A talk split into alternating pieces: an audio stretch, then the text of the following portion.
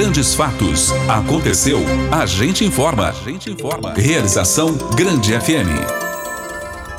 Olá, estamos chegando com o nosso podcast Grandes Fatos e o nosso assunto de hoje são leis, regras, direitos e deveres de eleitores e candidatos nas próximas eleições. Hoje nós vamos abordar sobre legislação eleitoral.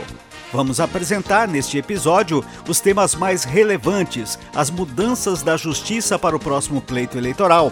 Vamos abordar sobre os direitos e deveres dos eleitores e candidatos, falar sobre federação partidária e outros assuntos que podem suscitar dúvidas de que forma funciona o sistema eleitoral no Brasil.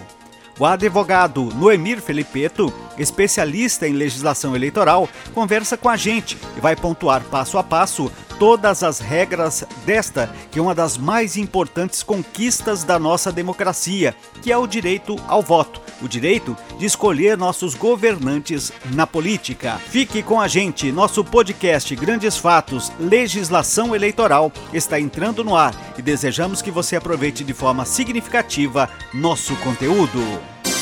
Grandes Fatos. Aconteceu, a gente informa. As eleições no Brasil são realizadas através do voto direto, secreto e obrigatório. A primeira eleição da qual existem registro no Brasil ocorreu em 1532, por meio do qual foi escolhido o representante do Conselho da Vila de São Vicente. Atualmente, no Brasil ocorrem eleições a cada dois anos, sempre nos anos pares, à exceção do cargo de senador, que tem mandatos com duração de oito anos. Os demais cargos eletivos têm mandatos de quatro anos. Como as eleições ocorrem a cada dois anos, os cargos cargos eletivos são disputados em dois grupos da seguinte forma: eleições federais e estaduais para os cargos de presidente da República e vice, senador, deputado federal, governador e vice e deputado estadual. E tem também as eleições municipais para os cargos de prefeito e vice, além de vereadores. As eleições ocorrem no primeiro domingo do mês de outubro. Os cargos correspondentes ao Poder Legislativo, senadores, deputados federais, deputados estaduais e vereadores, são disputados em turno único. Para os cargos do Poder Executivo, presidente, governadores e prefeitos, pode haver segundo turno, a ser realizado no último domingo do mês de outubro. Para entender todo esse processo, começamos nossa conversa com o Dr. Noemir Felipeto, questionando sobre quem pode exercer o direito ao voto e também a candidatura no Brasil. É, graças ao regime democrático que nós estamos vivendo, nós temos a oportunidade de escolher os nossos representantes. E não, então, nós, como eleitores, nós temos que ter também é, condições para votar. Tem aquelas pessoas que pretendem ser candidatas que têm que ter as condições para serem votados. E nós, pessoas normais, comuns, nós temos a oportunidade também e temos o direito de votar. Mas existe legislação para isso, existe exigência para isso. O voto no Brasil existem dois tipos de voto: o voto facultativo e o voto obrigatório. O voto facultativo é para pessoas com até 18 anos de idade, 16, 17 anos de idade, ele é facultativo, até houve uma campanha muito grande é, da Justiça Eleitoral para que os jovens pudessem fazer o seu registro e votar pela primeira vez. Isso se encerrou agora é, no início deste mês, é, de maio. Tem o voto também daquelas pessoas que já completaram 70 anos de idade, são os idosos, o voto para essas pessoas é facultativo. E ainda o voto é facultativo para os analfabetos aquelas pessoas que infelizmente não têm é, é, o poder da escrita, o poder da leitura, como a gente fala, né, de forma simples, essas pessoas então elas são impedidas. Mas é, é facultativo, desculpe. Agora, para você ser eleitor, você tem que ser brasileiro, Paulo, ou brasileiro naturalizado. Você tem que ser um eleitor com a sua situação regular em dia, ou seja, seu título eleitoral tem que estar em dia. Você não pode, por exemplo, ter deixado de votar três eleições seguidas e não ter justificado ou ao menos ter pago essa multa, porque aí o seu título eleitoral ele é cancelado. E tem também aquelas pessoas que por um motivo ou outro, elas acabam sofrendo uma condenação criminal ou uma condenação, por exemplo, de, de improbidade administrativa, ou algumas pessoas que estão no exercício da sua profissão, como por exemplo os militares, essas pessoas elas estão impedidas de votar. votar. Então é basicamente isso aí. Você tem que ter a condição de ser eleitor. Você tendo é, entre 16 e 17 anos, o voto é facultativo, o mesmo acontecendo com quem tem acima de 70 anos ou, ou é analfabeto. E o voto é obrigatório para as demais pessoas, nessa, nessa situação que eu te falei. Você tem que ter o seu título e o seu título tem que estar em dia. E para que isso aconteça, você tem que ser brasileiro, nato ou naturalizado e estar em dia, ter o seu domicílio eleitoral e automaticamente ir no dia 2 de outubro, no caso desse ano, ir lá e fazer a, a, o seu dever cívico que é votar nos candidatos. O processo eleitoral é organizado pela Justiça Eleitoral, que é composta pelo Tribunal Superior Eleitoral, TSE, cuja sede é em Brasília, pelos Tribunais Regionais Eleitorais, TREs, sendo um em cada estado, território ou distrito, é, por juízes eleitorais e pelas juntas eleitorais. Todos esses órgãos são regidos pelo Código Eleitoral, que estabelece as competências de cada órgão ou segmento. Algo implementado no Brasil é a chamada pré-campanha eleitoral. A pré-campanha dá aos candidatos justamente o tempo necessário para que se faça um planejamento melhor e para que seja feita uma comunicação com os eleitores, visando trazer grandes resultados de engajamento da comunidade. O especialista Noemir Felipeto fala agora sobre as regras para esse período dentro do processo eleitoral. O advento da pré-campanha ele surgiu a partir das eleições de 2016. Nas eleições pretéritas, antes de 2016, o tempo de propaganda eleitoral, onde os candidatos poderiam fazer a sua campanha eleitoral, era de 90 dias. A partir de 2016, essa campanha ela passou a ser de 45 dias. E aí criou-se esse instituto chamado pré-campanha. Eu sou o pré-candidato. O que, que faz um pré-candidato e o que, que ele não pode fazer, basicamente? O pré-candidato ele pode apresentar-se à população, à sua comunidade, ao seu município, ao seu estado ou Brasil afora, dizendo que pretende candidatar-se, que defende esta determinada bandeira ideológica, digamos assim, e que você está pronto para candidatar-se. E aí você pode falar sobre as suas qualidades pessoais, você pode falar o porquê você pretende disputar uma eleição. Basicamente isso aí. E o que, que você não pode fazer? Em síntese, dizer que é candidato e pedir votos e além disso falar eu vou ser candidato e o meu número será o número tal, por exemplo. Isso você não pode.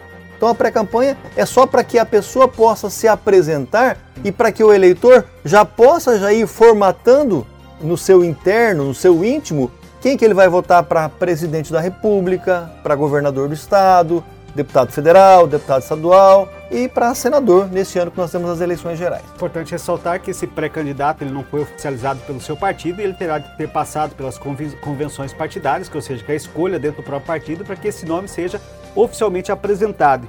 E aí, qual o prazo final para que essa apresentação seja oficializada de acordo com a nossa legislação? A legislação eleitoral, Paulo Wagner, ela tem um calendário. Toda eleição, e nós temos eleição a cada dois anos no Brasil, eleição para prefeito e para vereador, e depois eleição geral, que a gente chama, como eu disse, presidente, governador, senador, deputado federal e deputado é, estadual. Então existe um calendário eleitoral e o calendário ele é fixo. As, eleições, as convenções partidárias é o ato interna corporis, o ato do partido ou agora da federação. Ele determina que os partidos entre 20 de julho a 5 de agosto eles possam fazer as suas convenções e escolher os seus nomes, escolher os seus candidatos, montar o seu time para disputar Sim. a eleição e até definir com quem que esses partidos vão caminhar juntos nas coligações majoritárias, ou seja, para cargos do executivo, presidente ou governador. governador.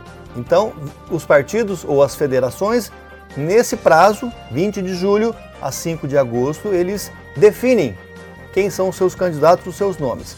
Até é, ao dia 15 de agosto, esses nomes têm que ser encaminhados para a Justiça Eleitoral que vai fazer uma análise da documentação dos candidatos para ver se ele tem as condições de elegibilidade, como eu falei agora há pouco Sim. no início da entrevista.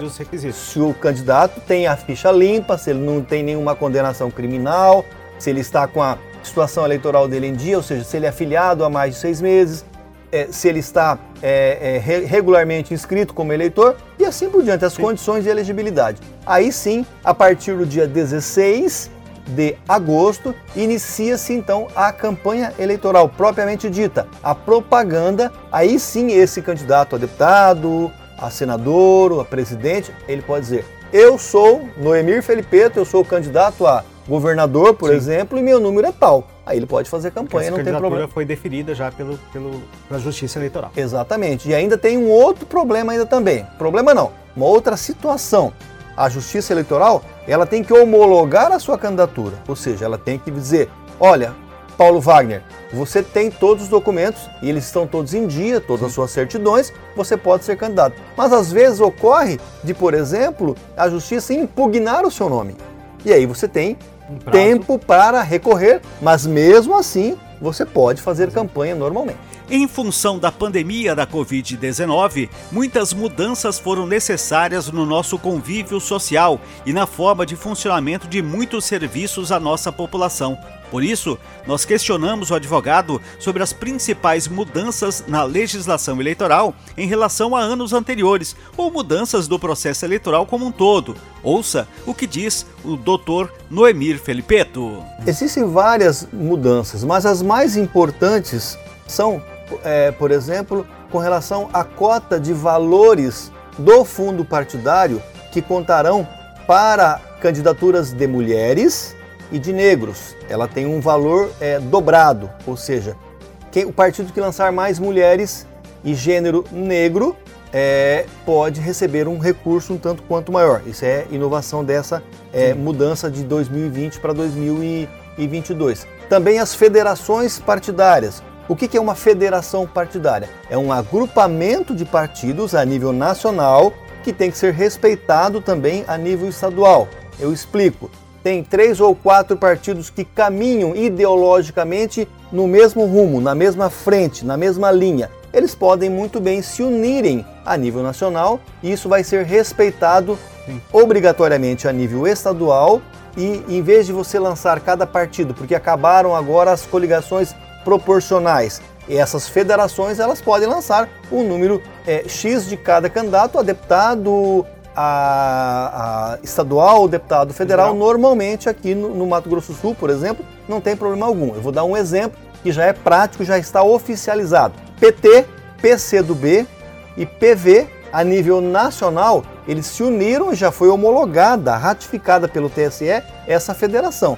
Então, esses três partidos aqui no Mato Grosso do Sul, por exemplo, é, eles podem lançar até 25 candidatos a deputado estadual 24, o número de cadeiras da Assembleia mais um, é uma mudança também Sim. na legislação eleitoral, que na eleição passada era o número de cadeiras mais 50%, agora é o número de cadeiras mais, mais um. um, no caso 25 deputados estaduais. Então esses três partidos, por exemplo, eles podem agregar nomes dos três partidos nessa federação, Sim. ao contrário de um partido que não está federado e tem que lançar esses candidatos. A deputado federal, a mesma coisa.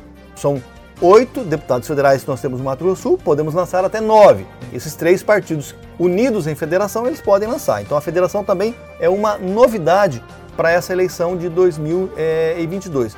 Tem outros, outros detalhes mais também que aconteceram, mas é de menor relevância. Para o eleitor, basicamente, Sim. seriam as federações, essas cotas e o número de vagas de, de, de, de candidatos a, a, na proporcional, deputado estadual e deputado federal. Desde as eleições municipais de 2000, toda a população brasileira escolhe, por meio de uma urna eletrônica, quem irá representá-la. Apesar de a tecnologia ter sido adotada com sucesso para a votação, naquela época, o procedimento de identificação do eleitorado ainda dependia integralmente da intervenção humana. As mesárias e mesários recebiam os documentos da pessoa que fosse votar, verificavam seus dados, digitavam o número da inscrição na urna eletrônica e, se o registro do título eleitoral estivesse naquela sessão, liberavam a urna para votação para tornar o processo eleitoral ainda mais seguro e evitar que uma pessoa votasse no lugar da outra, a Justiça Eleitoral deu início a um processo de identificação biométrica do eleitorado. A adoção da biometria reduziu significativamente a intervenção humana no processo de votação. Ainda existem muitas dúvidas sobre esta situação da biometria. Por isso, o especialista fala sobre esse procedimento durante as eleições. É, com relação à biometria, o que é uma biometria? É a coleta de dados, é a coleta das suas digitais para provar que no dia 2 de outubro, por exemplo, o jornalista Paulo Wagner, quando for lá na cabine de votação, provar que é o Paulo Wagner que está votando, não é uma outra pessoa votando em seu nome. E nada mais do que você ter a digital, porque a digital ela é única de cada pessoa. Então, o que, que o TSE vem fazendo? E não de agora, já de alguns anos, e vem implementando em, em algumas cidades e tornou isso nacional, de que a biometria seria obrigatória, o cadastro biométrico, aquele eleitor que não estivesse cadastrado biometricamente, ou seja, que não fosse lá pessoalmente na Justiça Eleitoral. Atualizar seus dados. Atualizar seus dados, colocar seu dedinho lá na, no, no, equipamento para coletar a biometria, não poderia votar. Mas infelizmente veio a Covid-19, o ano de 2020, e aí o TSE fez o quê? Ele suspendeu esse cadastramento, porque a ideia e a, e a exigência é de que, se você não tivesse a biometria, lá em 2019, Sim. e deu-se um prazo para isso, você não votaria. Mas como é, existia esse problema da limitação de pessoas num mesmo local, numa mesma sala, é, a Justiça Eleitoral ela suspendeu essa exigência, essa obrigatoriedade, Paulo, e aí automaticamente valeu para 2020 e também vai valer para 2022. Então, o eleitor que não fez o cadastramento biométrico, ele pode votar com seu documento pessoal, leva lá sua Sim. identidade, sua carteira de trabalho, é, o seu título de eleitor, por exemplo, ou a, a sua identidade profissional, habilitação. É, habilitação, se apresenta lá no dia da eleição e, e acaba votando. Me lembrei de uma outra coisa aqui agora, Paulo, também, que é uma inovação para 2022. É o horário de votação. Ele será unificado, igual prova de, de Enem, Enem. por exemplo. É, a eleição começa obrigatoriamente horário de Brasília, 8 horas da manhã e termina 5 horas da tarde. O que, que acontecia? Mato Grosso do Sul, a gente, em tese, no horário de Brasília, a gente começava a votar às 7, porque nós estamos uma hora atrasado em relação a Brasília. O Acre, por exemplo, duas horas atrasado. Então, lá no Acre, a eleição para Brasília começava é, a, a, às 9 horas da manhã. Então, estava errado. Aliás, no Acre começava às 10. Para nós aqui começava às 9 horas da manhã. E agora então tudo foi, foi unificado. 8 horas da manhã começa a eleição Brasil afora, 8 horas horário de Brasília. Se for 5 horas, 4 horas, Mato Grosso Sul vai começar a eleição 7 horas da manhã e vai terminar 16. 4 horas da tarde, 16 horas. Então vai unificar com Brasília, até para evitar, quando for feita a divulgação do resultado, como é uma eleição a nível nacional para presidente da de República. Ficar esperando o fuso. Exatamente, ficar esperando o fuso horário. Então é isso que aconteceu. O voto é uma forma de demonstrar opinião, vontade ou preferência por algo que está sendo colocado em votação. O voto direto é aquele que a população vota diretamente no candidato que deseje que a represente e para fechar nosso bate-papo, o Dr. Noemir Felipeto fez questão de enaltecer esse privilégio que temos de escolher nossos representantes e fortalecer nossa democracia. Eu sempre digo, Paulo, minhas, nas minhas palestras, nas minhas entrevistas, conversando com os amigos, que é, é importante a pessoa votar e escolher o seu candidato. Ah, eu não gosto de política. Essa é a frase. Eu não gosto dos políticos. Essa é a frase mas você tem que a oportunidade de escolher o seu candidato, porque nós estamos num regime em que nós temos esse direito. E em regimes ditatoriais que nós não temos esse direito de escolher os nossos governantes é, mundo afora. Então, olha o que nós temos de positivo. E se você votar no seu candidato ou você não votar, ele vai ser eleito ou os candidatos vão ser eleitos, o presidente vai ser eleito, independente de quem seja, o governador, o deputado federal, o estadual, o senador, você votando ou não. Então, exerça a sua cidadania, exerça e, e faça valer a sua oportunidade de escolher os seus representantes, aquele que você julgar que é o melhor para o seu estado e para o seu país, no caso, nessas eleições gerais. Grandes Fatos, uma realização da Grande FM. O voto não é a única ferramenta para o exercício da democracia, mas é talvez um instrumento mais importante de participação popular.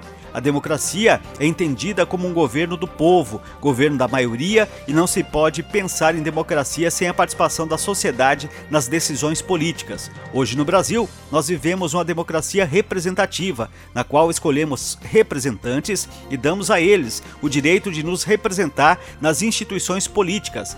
É por isso que precisamos entender bem quais são os posicionamentos dos nossos candidatos, se eles estão de acordo com o que acreditamos. Infelizmente, há uma desvalorização do voto no Brasil. Isso é resultado de muitas insatisfações e descrenças com a política. Porém, nós podemos contribuir para melhorar a democracia do país se entendermos a importância desse instrumento e fizermos um voto consciente. Por isso, avalie bem seu candidato Vote com responsabilidade. Sua escolha pode mudar os rumos da sua vida e de nosso país. Esse foi o podcast Grandes Fatos de hoje, disponível no grandefm.com.br ou na sua plataforma de áudio preferida. Siga nosso podcast nas redes sociais, assine nosso podcast, se inscreva em nossos canais e favorite nosso conteúdo. Assim, você será notificado toda vez que tivermos novidades. Esperamos que você tenha gostado do conteúdo de hoje e em breve novos episódios estarão à sua disposição. Você conferiu Grandes Fatos, uma realização da Grande FM.